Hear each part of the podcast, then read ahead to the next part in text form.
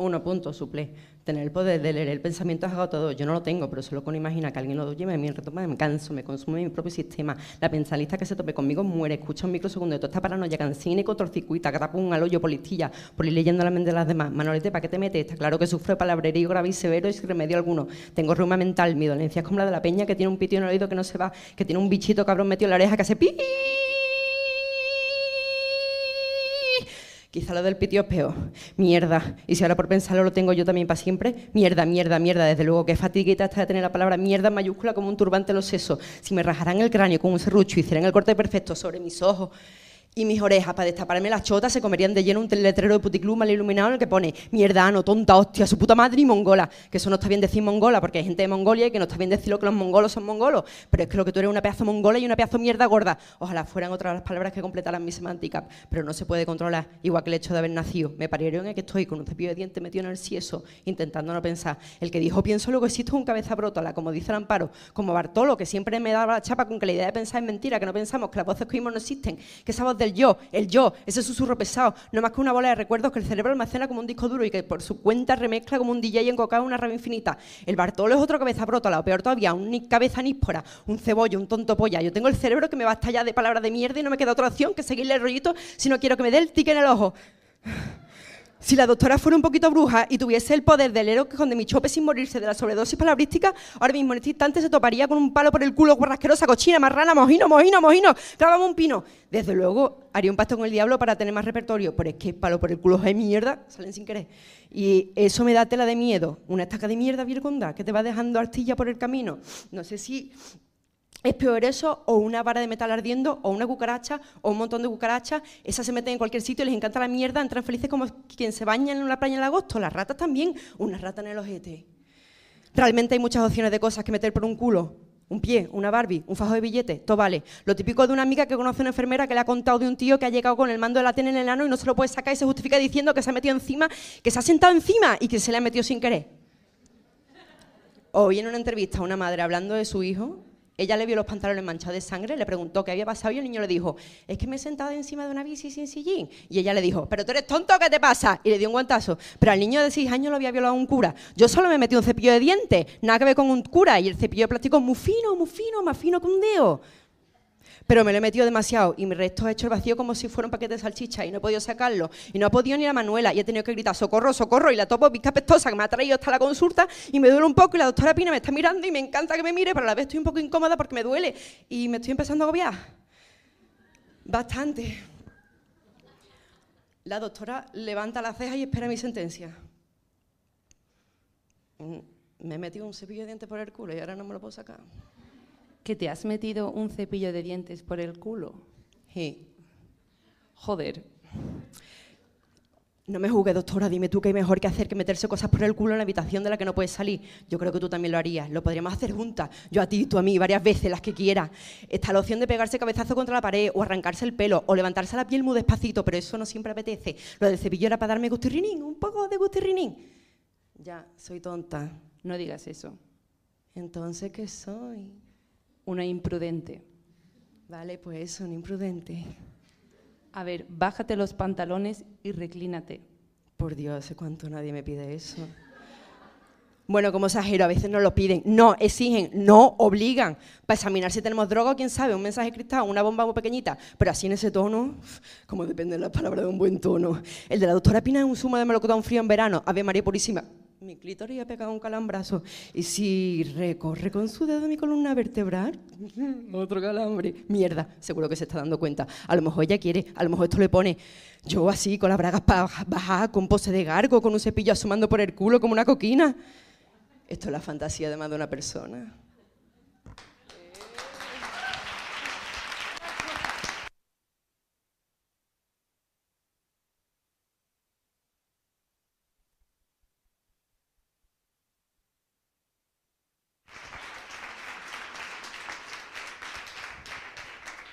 Y ahora Laura Morales nos va a deleitar con una sinfonía preparada para la ocasión. ¿Estás lista?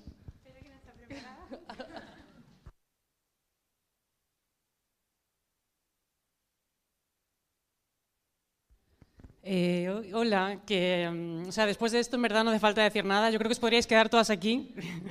eh, pero muchísimas gracias a todas por venir. Quería deciroslo, es, eh, es inmenso esto, verlo tan lleno. Es, me da mucha impresión. Espero no parir de la impresión en cualquier momento. Em, gracias al Ateneo también por, por, prestarnos el lugar y por acogernos así. Eh, estamos aquí para, para presentar este libraco. Solo quería bailar que aunque no lo parezca es la primera novela, es una primera novela, eso es muy fuerte, eh, de la creadora, coreógrafa, eh, directora teatral de circo, payasa, bailarina, eh, todo lo que queráis, artista que lo toca todo, Greta García.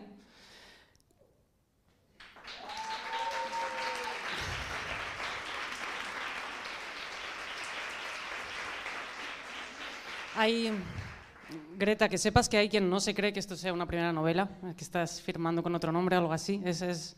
Pero bueno, visto todo lo que ha hecho, que acabo de decir, eh, se entiende ¿no? que, también pueda escribir. Y bueno, a ella la acabáis de ver eh, junto a Laura Morales, también bailarina y también creadora sevillana, eh, con el dúo que tienen creativo desde hace 10 años. De hecho, están celebrando su, su décimo aniversario, las hermanas Gestrin.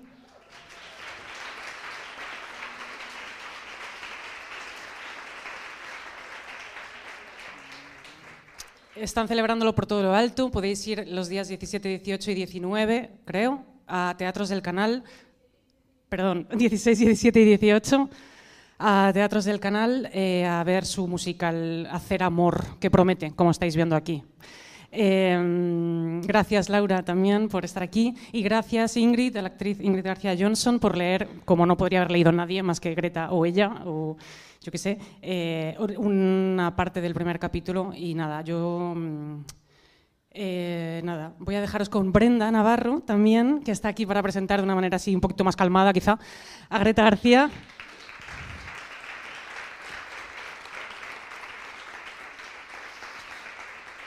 Solo, solo, deciros, por si, no, por, si no conocéis a, por si no conocéis a Brenda Navarro, que también estáis tardando, pues ella tiene varias novelas muy salvajes, eh, Casas vacías o Ceniza en la boca. De hecho, está de enhorabuena también, se merece bastantes aplausos también, porque viene de recibir varios premios, como el premio Cálamo, el premio de las librerías de Madrid al libro de ficción, en fin, que, son dos grandes y es muy bonito hoy.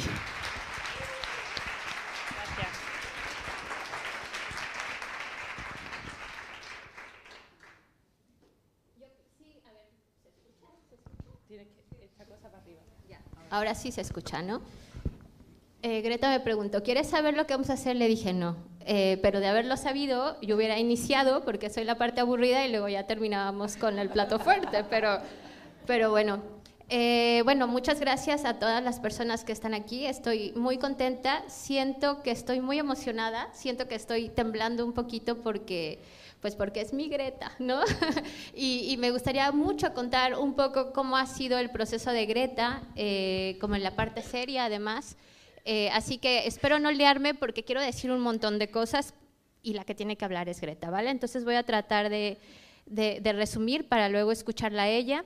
Eh, en, en, la pandemia me tocó hacer un, un taller literario en el que se inscribió Greta y ya prometía, ¿no? Yo recuerdo que había eh, muchas colegas eh, y, muchos compañeros eh, que estaban haciendo su, su trabajo literario y, y, compartíamos textos y de pronto llegó Greta y todos nos quedamos como, vale, ok, ¿no?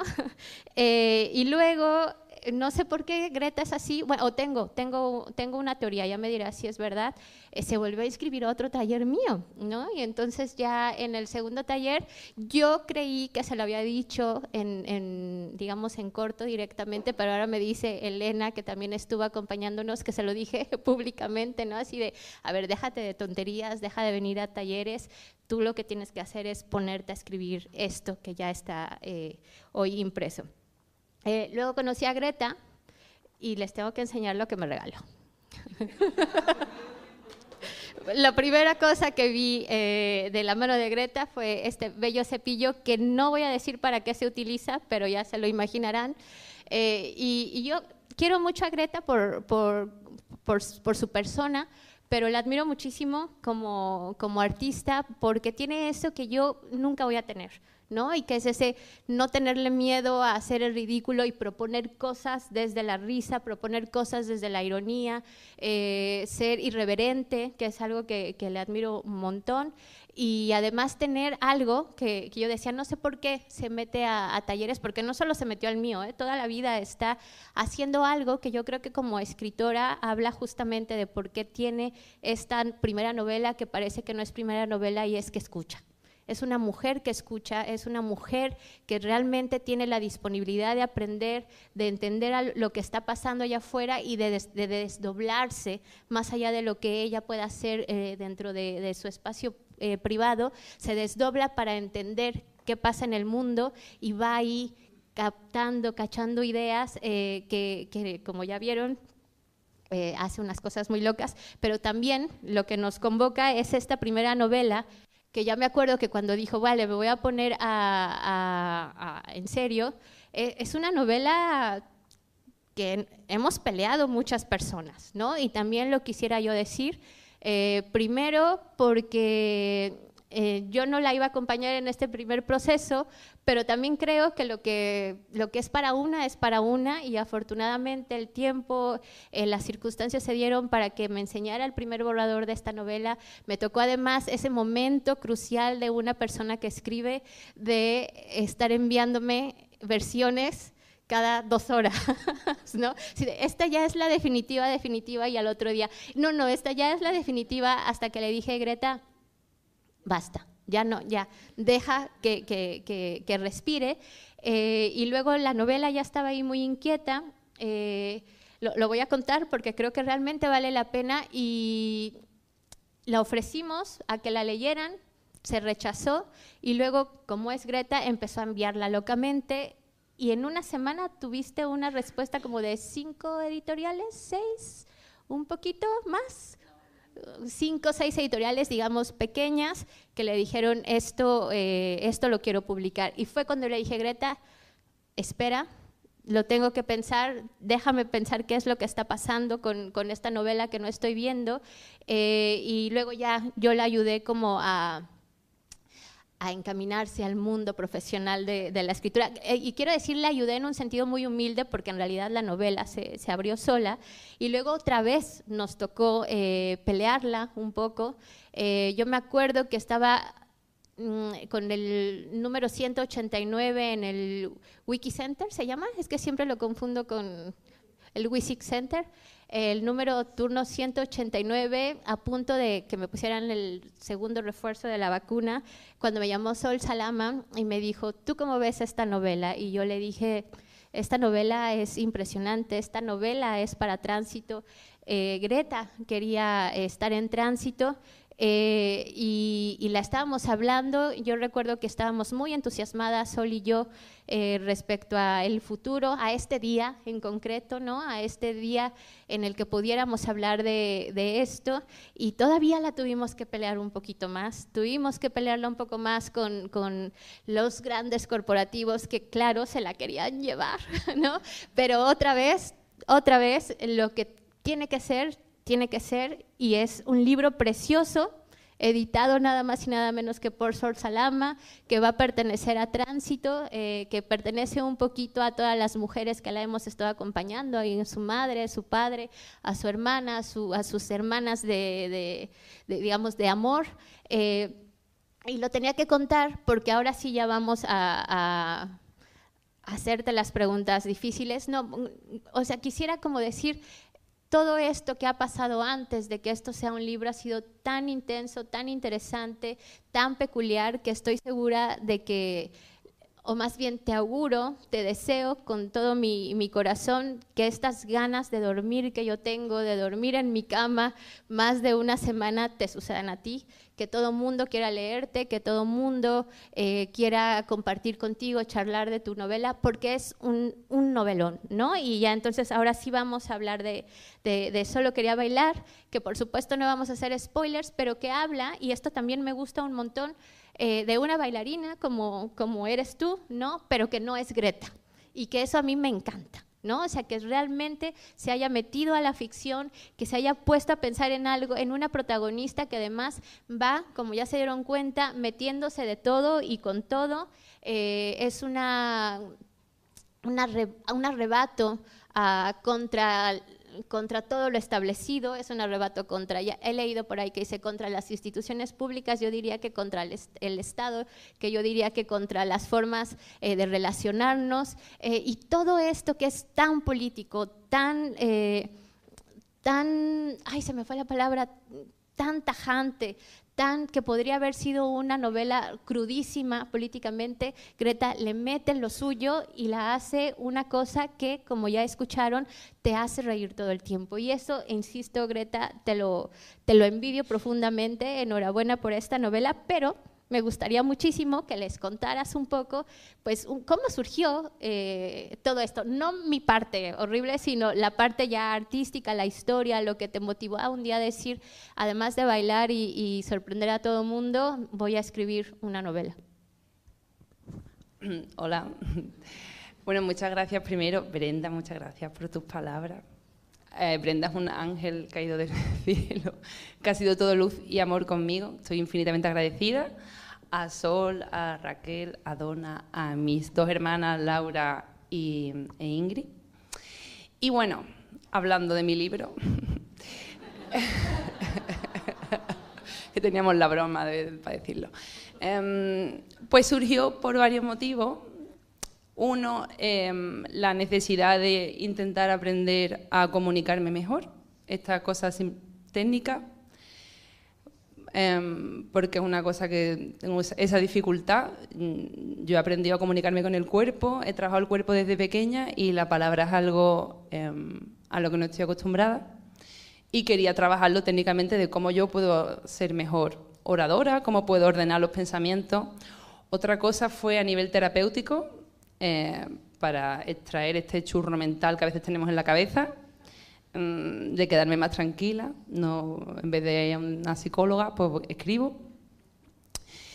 Y, mm, y, ya a raíz de los talleres, que me lo pasé increíblemente bien y flipé muchísimo y dije yo, pero si esto es una maravilla, yo puedo hacer un acto creativo sentada y a gusto, tranquila, sin que implique mi cuerpo, que al final implica muchísimo el cuerpo también, la escritura, pero sin tener que ir yo físicamente a un sitio, poder explorar eh, lugares creativos, fantasear y llevar a cabo cosas sin tener que implicar una fisicalidad y tener que estar yo en el espacio haciendo cosas.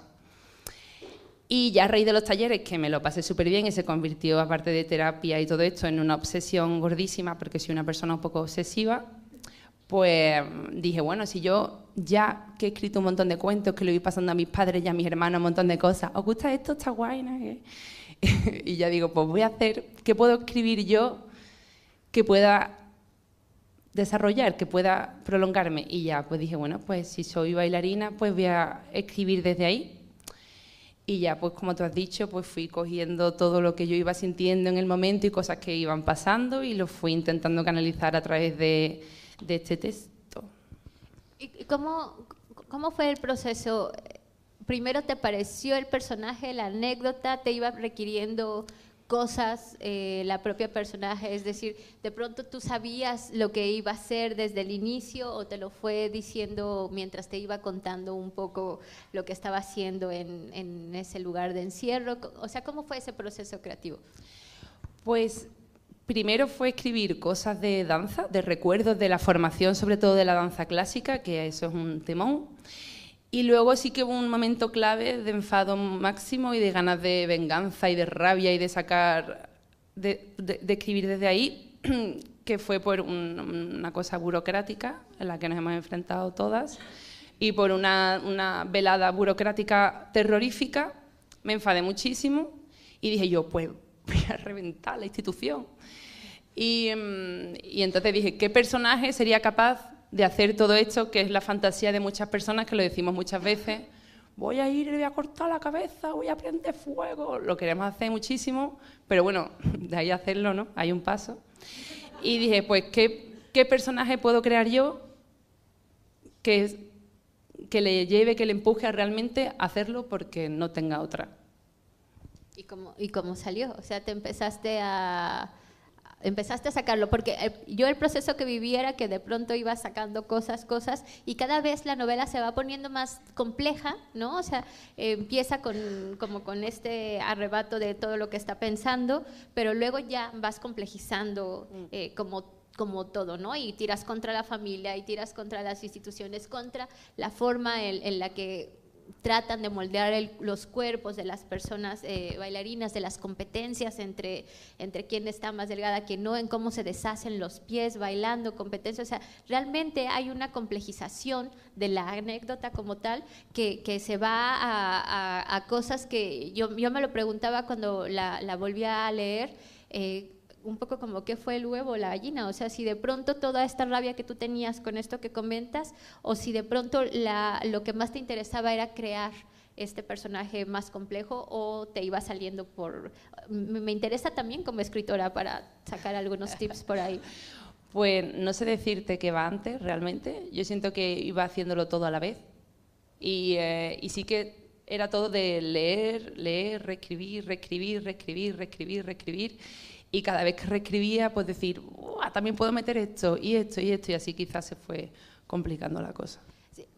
Te lo pregunto porque, como se dan cuenta, o sea, estás trabajando la oralidad de una manera impresionante, ¿no? Eh, y esta última versión me, me parece además tan súper bien cuidadosa en, digamos, en lo andaluz, por, por decirlo de alguna manera, eh, que supongo que eso sí que te sale un, un poco sola, ¿no? Pero, eh, digamos, como lo interesante de la novela en este sentido es que sabes perfectamente, y esto no, se, no es tan fácil eh, para en el ejercicio literario, utilizar las palabras adecuadas y correctas en el momento correcto y adecuado, y además tienes un ritmo que como ya lo, lo había, eh, eh, lo había leído Ingrid, que, que va así y luego detiene y, yo me preguntaba, o sea, ¿esto lo planeaste o te salió solo porque ya traes el ritmo incorporado o qué demonios pasa por esa cabeza, Greta? Mm, Sí que salió un poco solo, de cara a que me pongo a escribir y hago... Es mi sensación cuando escribo, como un torrente así que intento vomitar, pero sí que luego viene de, de releerlo millones de veces en voz alta y conseguir esa, esa fluidez o la que yo siento, la que yo y en, porque esto seguramente te lo van a preguntar en tu, en tu muy larga gira que vas a tener eh, de ahora en adelante. Eh, ¿Estabas pensando en las personas que te íbamos a leer, en, como en el impacto que iba a generar todo este arrebato contra todo el mundo o, no, Greta? No. no, lo, pensé tal cual, pero sí que fue eh, muy guay hacer los talleres y darme cuenta de qué cosas a mí me daba vergüenza leer en voz alta, que si me daba vergüenza decía, bueno, pues creo que esto está bien, porque ¿Te daba vergüenza leer en voz alta? Me daba muchísima vergüenza, me da muchísima vergüenza, esto me da muchísima vergüenza. Eh, sí, me daba, pero sí, porque nunca eso, no estoy acostumbrada a escribir algo y leerlo. y, y me da, eso me daba mucha vergüenza. Y temblaba y lo ensayaba muchísimo, escondida. Sí, sí, o sea, yo todo lo que leía en los talleres estaba yo media hora, así, ensayándolo, para luego parecer como más... pero lo ensayaba. Y luego... Mmm, ya me he perdido. No, pero, no, pero esto es, esto es interesante porque eh, eh, este ensayar y ensayar y releer y releer es el oficio de estar escribiendo, ¿no? O sea, que parece que puede ser una cosa espontánea o parece que se puede escribir una novela así como lo saco y ya y digo, pongo cosas simpáticas en andaluz, lo que sea, pero en realidad es, hay un trabajo creativo ahí importante en, estarte escuchando a ti misma, en ensayar para presentarlo al público, y digamos como ese proceso creativo que a veces no somos tan conscientes porque ya vemos el libro escrito y, ya, ¿no? Pero eh, es que me interesa porque además creo que las personas que todavía no han leído a Greta una de las cosas que también van a encontrar en el libro es eh, la forma en la que va construyendo la historia en la que tú también vas teniendo esta como esta gracia de cuando eh, está coqueteando con la doctora, pero luego cuando van pasando más cosas, también te logra generar esta sensación eh, de también querer eh, ponerle una bomba y, estar cuando queremos hacer algo por internet y nos pide la clave permanente y no nos llega el SMS y como todas esas cosas que tenemos que hacer, ¿no? realmente lo describe de una forma que, era como que todos decimos, claro, esto nos pasa, maldita clave permanente, ¿no? como, o maldito portal que además saca error a, eso me refiero cuando te pregunto si eras consciente de que estabas justamente lo que yo decía, como saliéndote de ti y haciendo que una cosa tan particular, tan que vivimos todos, se, eh, volviera literario, que no es tan fácil. O, no, Greta. No estabas pensando en todas esas cosas. Este, análisis lo estamos haciendo los que leemos. Mm. Sí, yo pienso muchas cosas. Em, a ver. es que estoy muy sobrecitada. Mm, sí, no, ¿sabes? Me dejaba llevar, obvio, ¿sabes? Por, por todo lo que venía, pero sí que está todo hiper pensado a la vez qué respuesta más increíble. Perdón, ¿eh? Vale, muy bien, muy bien. Bravo.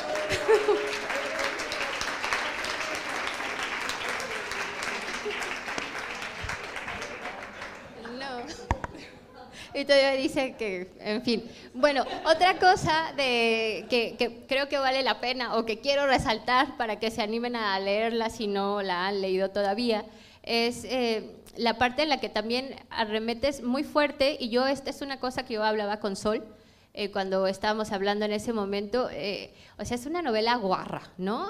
guarra, pero bien, se disfruta, como todo lo guarro, ¿no?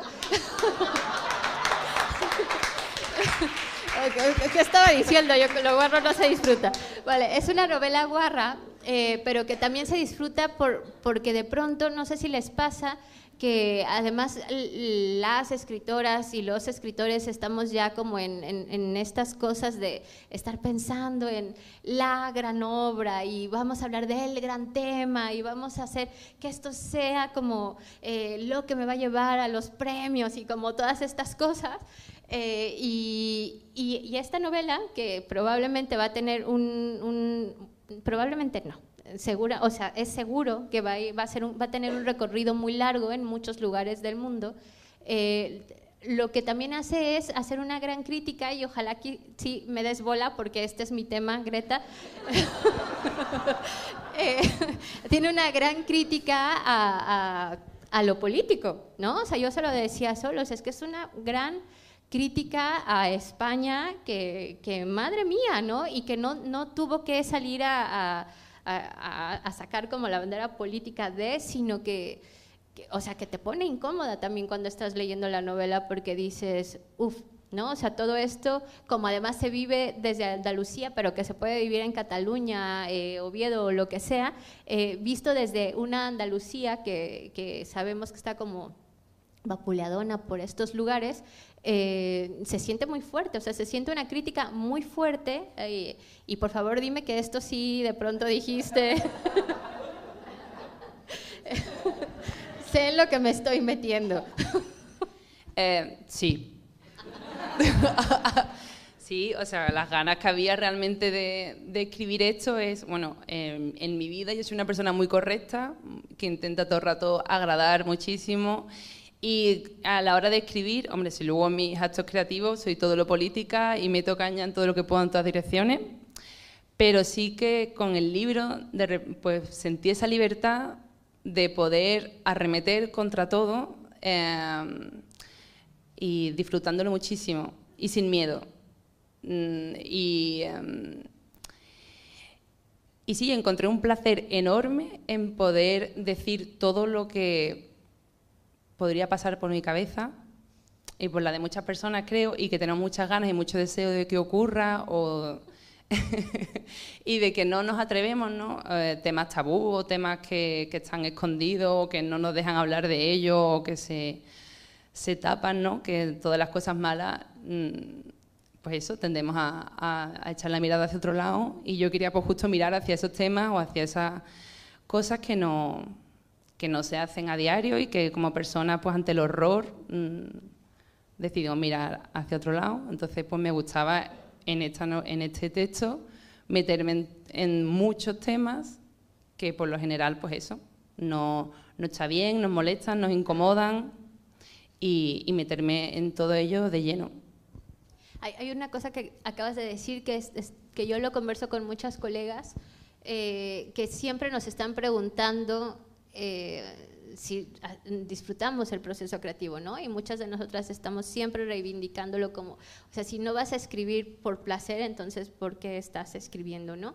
Eh, y tú lo acabas de decir, tú escribiste esta novela por placer y luego cuando la terminaste, ¿qué fue lo que o sea, qué fue lo que pasó? Fue la sensación de ya está, supiste que iba a ser publicada, eh, digamos, por tránsito y cómo estás viviendo todo esto en, en, en sentidos de que te tienes que empezar a sentir escritora, ¿no?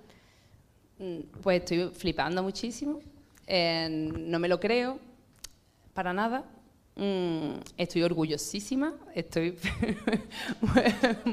a la vez estoy muy feliz, súper arropada de Sara tampoco, que la he nombrado antes, Sara Fernández Polo también, que ha echado un, cablazo. Y, mm, y sí que estoy abrumada de que algo que empezó como, pues eso, como un acto personal de reivindicar cosas, de sentirme libre, de poder decir lo que me daba la real gana sin sentir eso que hubiera una repercusión, poder, de qué manera todo el horror o todas las cosas que me, que me remueven, cómo las podía vomitar y expresarlas y que salieran esta forma de libro, que haya gente interesada, que, que se publique, que estéis todas aquí.